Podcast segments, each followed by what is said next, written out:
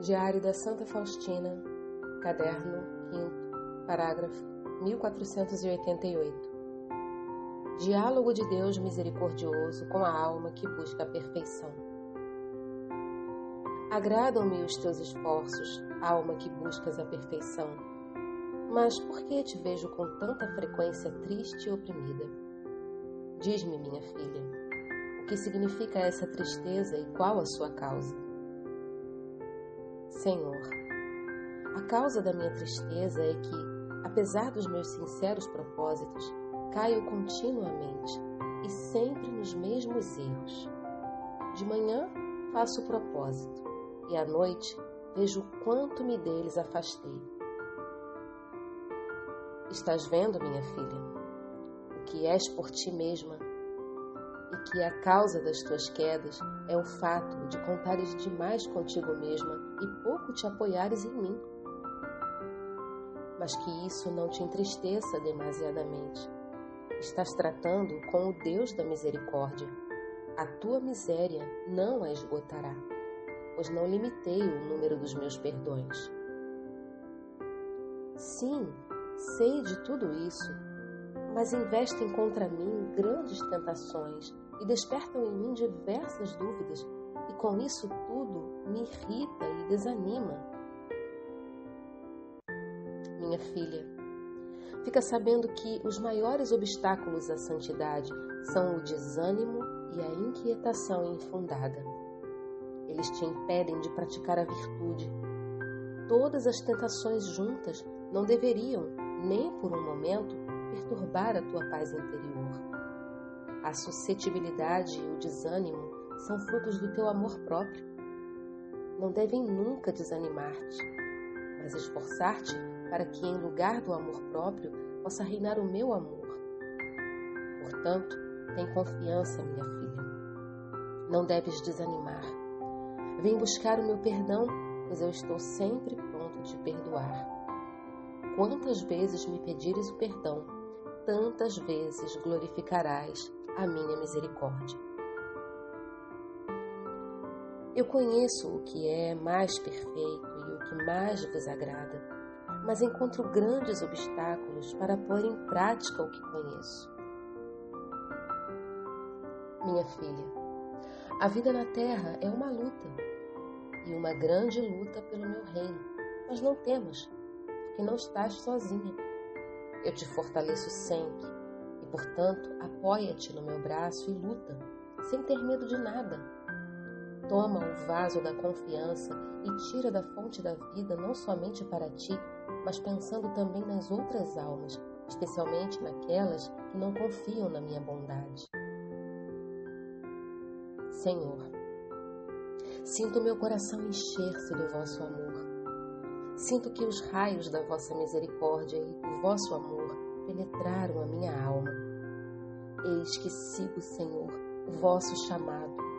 Eis que parto para a conquista das almas. Amparada pela vossa graça, estou pronta a vos seguir, não somente ao Tabor, mas também ao Calvário. Desejo conduzir as almas à fonte da vossa misericórdia, a fim de que em todas elas se reflita o esplendor dos raios da vossa misericórdia, a fim de que a casa de nosso Pai fique cheia. E quando o inimigo começar a atirar os seus projéteis contra mim, então me defenderei com a vossa misericórdia como com um escudo. Diálogo de Deus misericordioso com a alma perfeita. Meu Senhor e Mestre, desejo falar convosco. Fala, porque te escuto a qualquer hora, filha querida. Sempre estou à tua espera. Sobre o que é que desejas falar comigo? Senhor, primeiramente derramo a vossos pés o meu coração como perfume de gratidão por tantas graças e benefícios com que me cumulais sem cessar, que são tão numerosos que, se os quisesse contar, não poderia fazê-lo. Lembro-me apenas de que nunca houve um momento na minha vida em que eu não tivesse experimentado a vossa proteção e bondade. Agradam-me as tuas palavras, e tua ação de graças abre-te novos tesouros de graças. Mas, minha filha, talvez pudéssemos falar não em geral, mas em detalhes sobre o que mais te pesa no coração. Conversemos em confidência, sinceramente, como dois corações que se amam reciprocamente. Meu Senhor, me Diálogo de Deus misericordioso com a alma perfeita. Meu Senhor e Mestre, desejo falar convosco. Fala, porque te escuto a qualquer hora, filha querida. Sempre estou à tua espera. Sobre o que é que desejas falar comigo? Senhor, primeiramente derramo a vossos pés o meu coração como perfume de gratidão por tantas graças e benefícios com que me cumulais sem cessar, que são tão numerosos que, se os quisesse contar, não poderia fazê-lo. Lembro-me apenas de que nunca houve um momento na minha vida em que eu não tivesse experimentado a vossa proteção e bondade. Agradam-me as tuas palavras e tua ação de graças. Abre-te novos tesouros de graças. Mas, minha filha, talvez pudéssemos falar não em geral, mas em detalhes sobre o que mais te pesa no coração. Conversemos em confidência, sinceramente, como dois corações que se amam reciprocamente. Ó oh, meu Senhor misericordioso, existem segredos no meu coração os quais, além de vós, ninguém conhece, nem conhecerá jamais. Mesmo que eu os quisesse revelar, ninguém me compreenderia. Alguma coisa conhece o vosso representante, e afinal me confesso com ele mas apenas na medida em que sou capaz de lhe desvendar esses segredos. O resto fica entre nós por toda a eternidade, ó meu Senhor. Vós me cobristes com o manto da vossa misericórdia, perdoando-me sempre os pecados. Nunca me recusastes o vosso perdão, mas compadecendo-vos de mim, sempre me oferecestes vida nova, a vida da graça e para que eu em nada duvidasse, vós me entregastes à carinhosa proteção da vossa igreja, essa verdadeira mãe carinhosa, que em vosso nome me assegura as verdades da fé e vela para que eu nunca erre. Sobretudo, no tribunal da vossa misericórdia, a minha alma obtém todo um mar de clemência. Aos anjos rebeldes não destes tempo para a penitência, nem lhes prorrogastes o tempo de misericórdia. Ó meu Senhor, colocastes no caminho da minha vida santos sacerdotes que me indicam o caminho certo. Jesus, existe mais um mistério em minha vida, o mais profundo, mas também o mais amoroso, que sois vós mesmo, quando sob a espécie do pão vindes ao meu coração. Aí está todo o mistério da minha santidade. Ali o meu coração, unido com o vosso, torna-se um só. Aí já não existe nenhum mistério, porque tudo que é vosso é meu, e o que é meu é vosso. Eis o poder e o milagre da vossa misericórdia.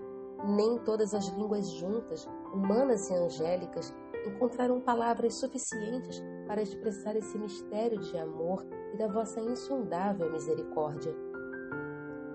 Quando reflito sobre esse mistério de amor, o meu coração entra em novo êxtase de amor, e no silêncio falo-vos de tudo, Senhor, porque a linguagem do amor é sem palavras, porque não passa despercebido nenhum dos estremecimentos do meu coração.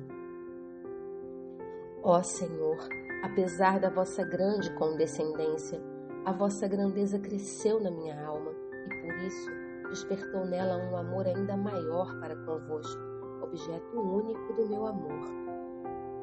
A vida de amor e união transparece exteriormente numa perfeita pureza e profunda humildade, na afetuosa mansidão e grande zelo pela salvação das almas. Ó meu dulcíssimo Senhor, Vós velais por mim a cada instante, e me dás a inspiração de como proceder em determinado caso, quando meu coração hesita entre uma coisa e outra.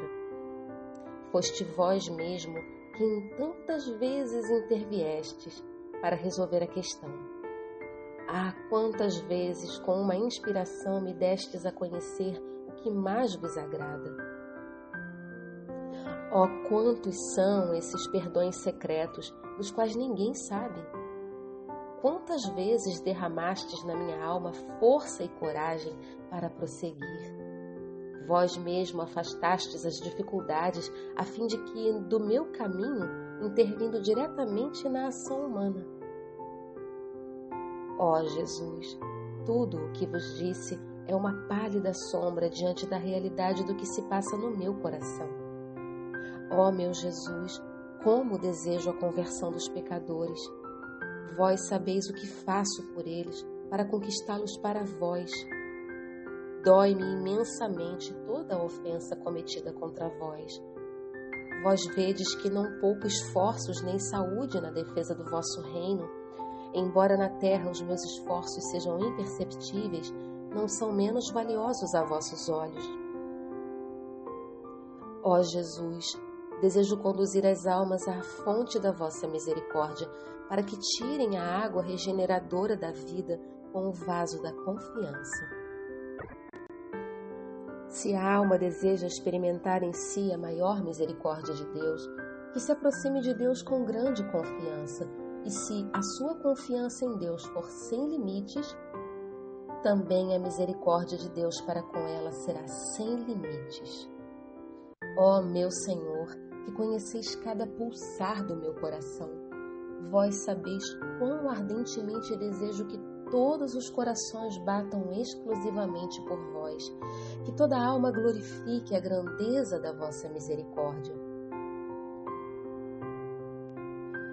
Caríssima filha minha, delícia do meu coração, as tuas palavras me são mais caras e agradáveis que o cântico dos anjos. Para ti estão abertos todos os tesouros do meu coração Tira desse coração tudo de que necessitas para ti e para o mundo inteiro. Pelo teu amor, afasta os justos castigos que a humanidade merece. Um só ato de amor puro para comigo me é mais agradável do que milhares de hinos de almas imperfeitas. Um só suspiro de amor teu desagrava-me por muitas injúrias que me infligem os ímpios.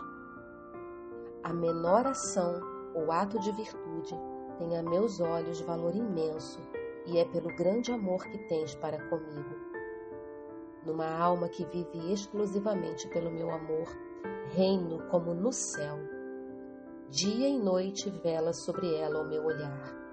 Encontro nela a minha predileção e tenho ouvido atento aos pedidos e murmúrios do seu coração e muitas vezes me adianto aos seus pedidos. Ó oh, filha por mim especialmente amada, menina do meu olho, descansa um momento junto ao meu coração e saboreia esse amor com que te deliciarás pela eternidade toda. Mas, filha, ainda não estás na pátria. Por isso vai, fortalecida pela minha graça, e luta pelo meu reino nas almas dos homens. Mas luta como filha de rei e lembra-te de que depressa passarão os dias do exílio, e com eles a possibilidade de acumular méritos para o céu. Espero de ti, minha filha, um grande número de almas que por toda a eternidade glorificarão a minha misericórdia. Minha filha, para poderes responder dignamente ao meu chamado, recebe-me diariamente na Santa Comunhão. Ela te dará forças. Jesus, não me deixeis sozinha no sofrimento. Vós, Senhor, sabeis como sou fraca, sou o abismo da miséria, sou o próprio nada. Então, não será de admirar que, se me deixardes sozinha, logo venha a cair. Sou como uma criança recém-nascida, Senhor. Não sou capaz de fazer as coisas. No entanto, confio acima de qualquer abandono e confio apesar do meu sentimento. Confio e me transformo toda em confiança, algumas vezes não obstante aquilo o que sinto. Em nada diminuais o meu sofrimento, dai-me somente força para suportá-lo. Fazei comigo o que vos aprouver, Senhor. Dai-me somente a graça de eu saber amar-vos em cada ocasião e circunstância. Não diminuais, Senhor, o cálice da amargura. Dai-me somente força para eu ser capaz de o esvaziar. Senhor, vós me elevais algumas vezes até a claridade das visões, e outras me mergulhais na noite escura e no abismo do meu nada. E a alma se sente como que desolada no meio de uma floresta muito densa. No entanto, acima de tudo confio em vós, Jesus, porque sois imutável. A minha maneira de ser é mutável mas vós sois sempre o mesmo, cheio de misericórdia. Jesus, fonte da vida, santificai-me. Minha força, fortificai-me. Meu comandante, lutai por mim. Única luz da minha alma, iluminai-me. Meu mestre, conduzi-me. A vós me entrego como uma criança recém-nascida ao amor de sua mãe e mesmo que tudo conspire contra mim, ou ainda que a terra se abra de sobre os meus pés, estou tranquila junto ao vosso coração. Vós sois sempre para mim como a mais carinhosa das mães, e superais todas as mães. Eu vos cantarei a minha dor pelo silêncio, e vós me compreendereis acima de toda a expressão.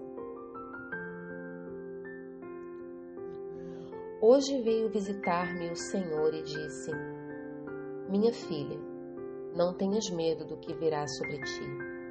Não te deixarei sofrer acima das tuas forças.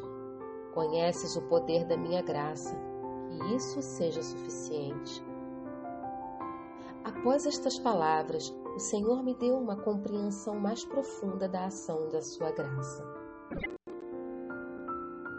Antes da Santa Comunhão, Jesus me deu a conhecer que decididamente não desse ouvidos à conversa de uma das irmãs, porque não lhe agrada a sua astúcia e manha. Minha filha, não exponhas a essa pessoa nem os teus pontos de vista, nem a tua opinião.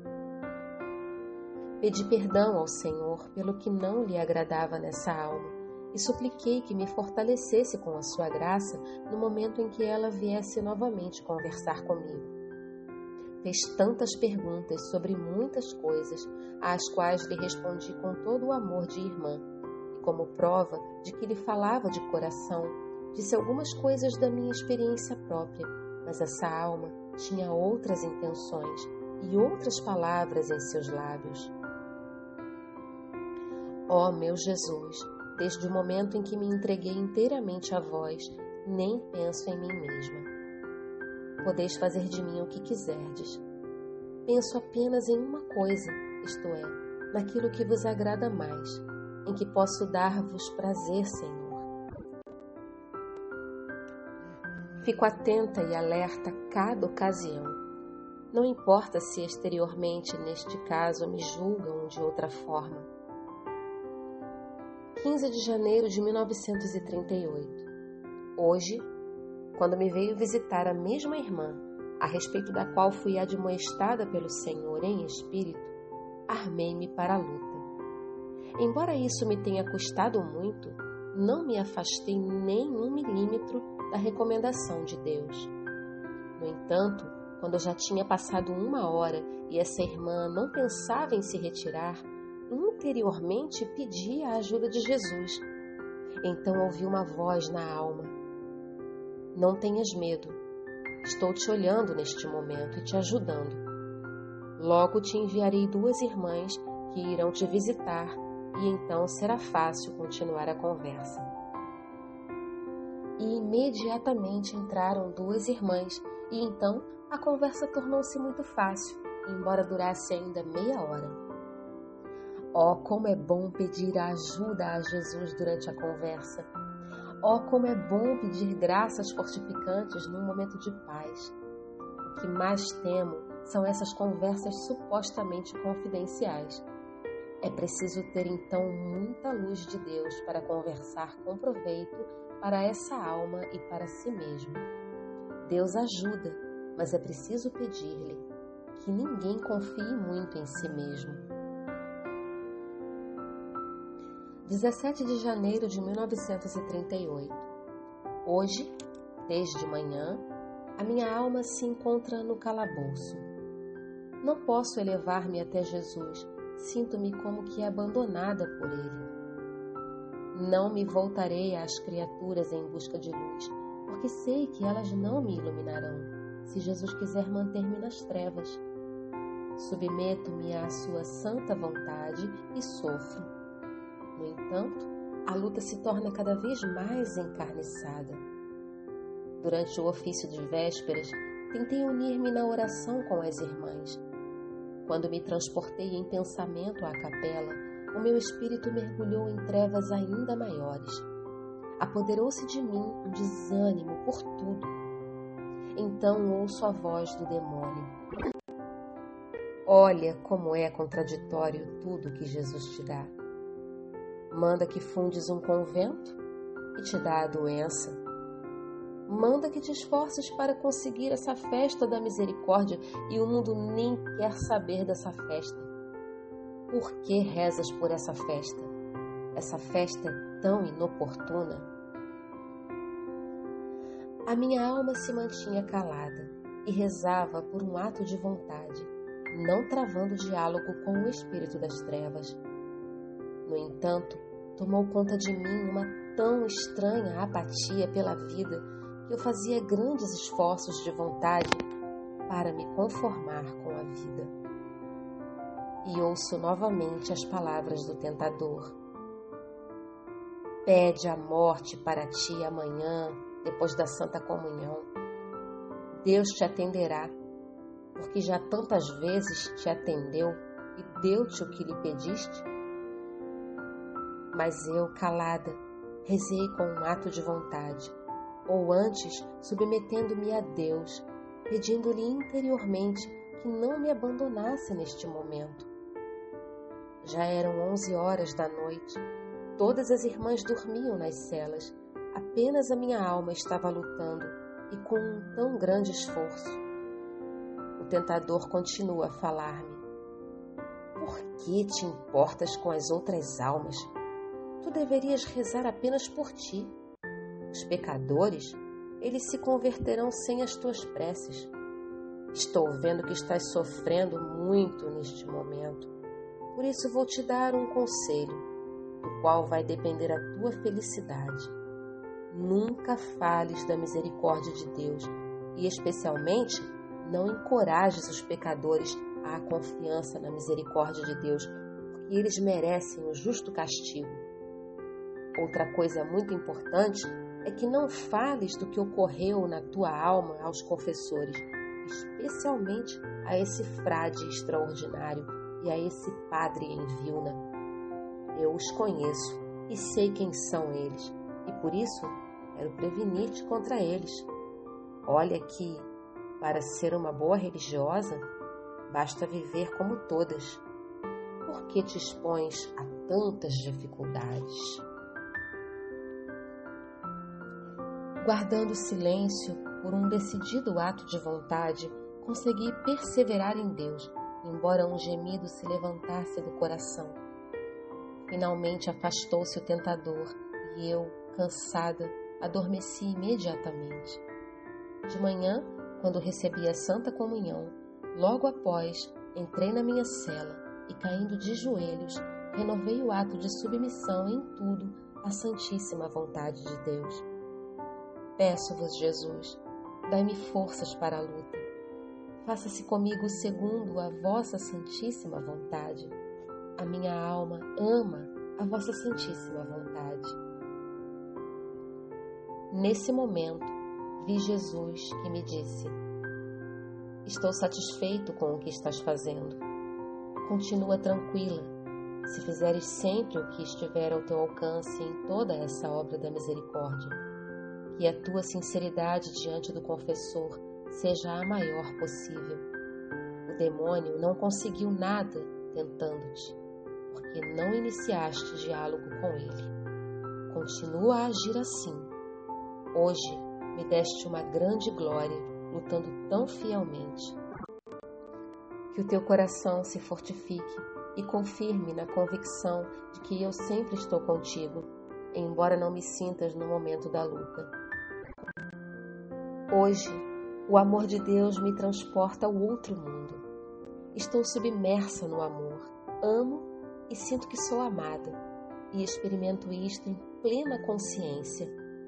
A minha alma mergulha no Senhor, conhecendo a grande majestade de Deus e a minha pequenez mas por esse conhecimento aumenta a minha felicidade. Essa consciência tão viva na alma, tão poderosa e ao mesmo tempo tão doce.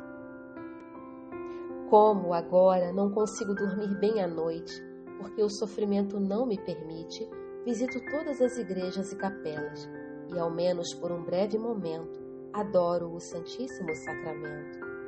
Quando volto à minha capela, Rezo por certos sacerdotes que divulgam e glorificam a misericórdia de Deus.